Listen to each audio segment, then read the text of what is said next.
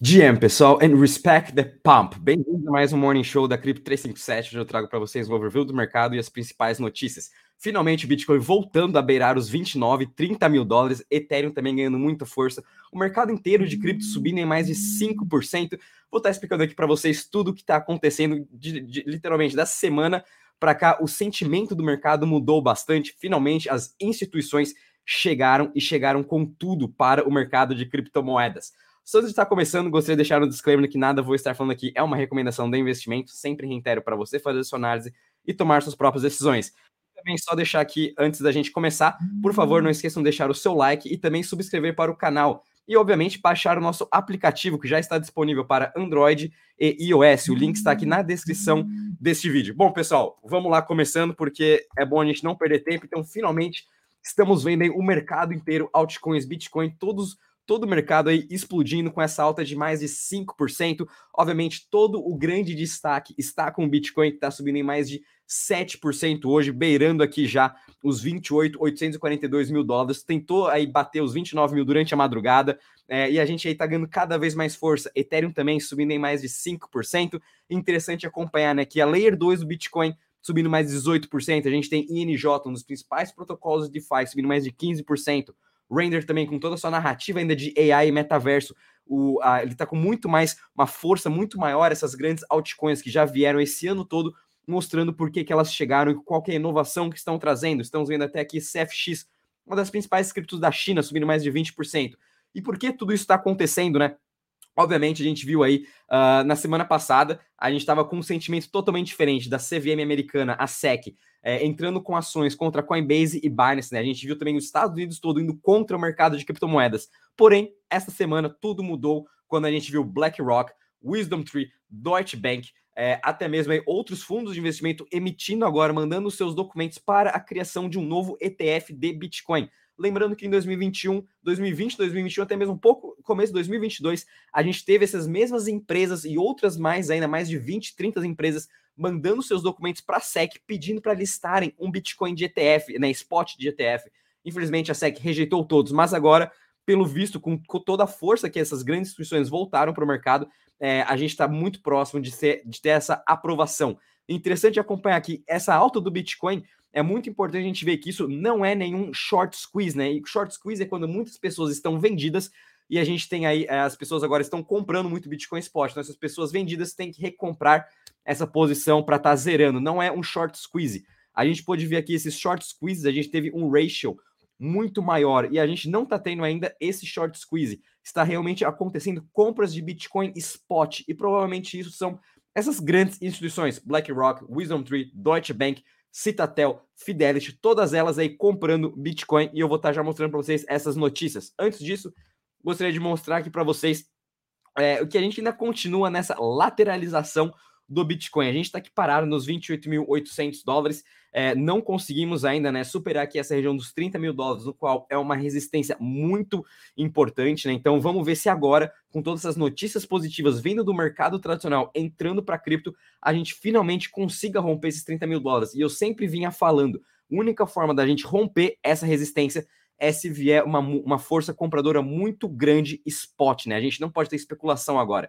Realmente as pessoas comprando Bitcoin, tirando das exchanges. Então, é isso aqui que começou a acontecer. Vamos estar tá acompanhando o movimento, chegando nos 30 mil dólares. Vamos ver o que, que vai acontecer. Realmente a gente vai superar. Superando os 30 mil dólares, a gente pode chegar aqui nos 37 mil.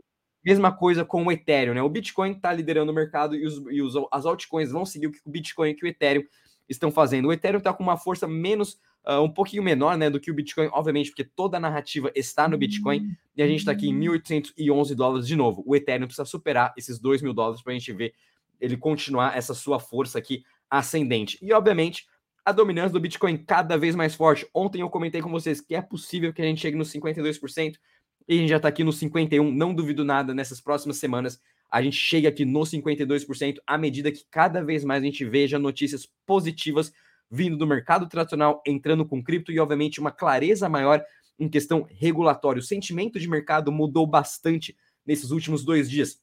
E, obviamente, né, uh, a gente, as pessoas ainda estão fazendo seu DCA, estão comprando. Isso que é o mais interessante. É não importar né, o preço que a gente está agora, e sim mantendo as nossas compras e, obviamente, fazendo o nosso DCA. É, e cuidado muito com a especulação, cuidado com o FOMO. Quem vai sentir FOMO agora, né, o Fear of Missing Out, são as exchanges, aliás, as, os mercado TradFi, né, o mercado tradicional financeiro, são as pessoas que estão fora de cripto, são aquelas pessoas que venderam semana passada achando que cripto ia para zero.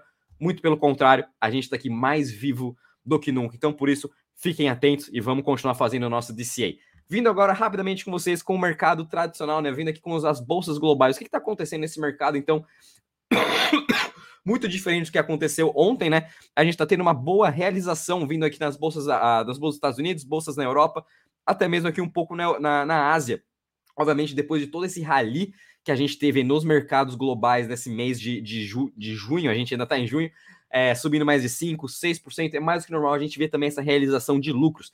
Lembrando também que a gente está com muitas preocupações ainda com desaceleração global, inflação, taxa de juros elevada e principalmente a China, né, que está tendo uma desaceleração maior do que o esperado. Então, é, esses pontos aí macroeconômicos vêm afetando um pouquinho o mercado global. Obviamente, isso vai afetar cripto, mas cripto agora está na sua própria narrativa, justamente a narrativa que eu quero estar tá comentando com vocês, que é aqui: Wisdom Tree, Invesco, BlackRock, Fidelity, todas elas aí mandando seus documentos para aplicar de novo para um Bitcoin ETF. Wisdom Tree, Invesco e Fidelity mandaram seus documentos já no passado para a SEC, eles foram negados, mas agora com esse pedido da BlackRock, muito provavelmente que vão ser aprovados, né? E o mais interessante também é que Deutsche Bank, né, um dos principais bancos alemães, aí obviamente tá meio ruim aí das pernas financeiramente, mas mesmo assim ele, ele representa é, um, dos, um dos grandes bancos no mundo, né? Agora ele também fez o seu application para a sua licença de mercados digitais, então muito em breve ele vai estar fornecendo operações de cripto para seus clientes, assim como JP Morgan, Goldman Sachs, Morgan Stanley, todos eles também têm já suas licenças do mercado digitais, eles já possuem fundos de cripto para os seus clientes institucionais, os clientes aí uh, mais aí de wealth, né? Eles já possuem todos esses fundos para eles e agora o Deutsche Bank também aplicando. E a gente teve uma outra grande notícia, né? Finalmente a EDX, a, a, a exchange de cripto que Fidelity, Charles Schwab, Citatel lançaram juntos, foi ao ar ontem. E a gente pode estar negociando Ethereum, Bitcoin, Bitcoin Cash. E se eu não me engano, uh, vamos ver se tem aqui, tem, tem, uma, tem uma quarta também. Uh, Bitcoin, Bitcoin Cash e Litecoin. Não sei porque escolheram Bitcoin Cash e Litecoin, mas é interessante ver que Bitcoin e Ethereum estão aqui nessas exchanges. Então, obviamente, o mercado respeita a Charles Schwab, respeita a Fidelity, respeita Citatel. Então, muito provavelmente, todos os mercados institucionais vão estar operando através da EDX.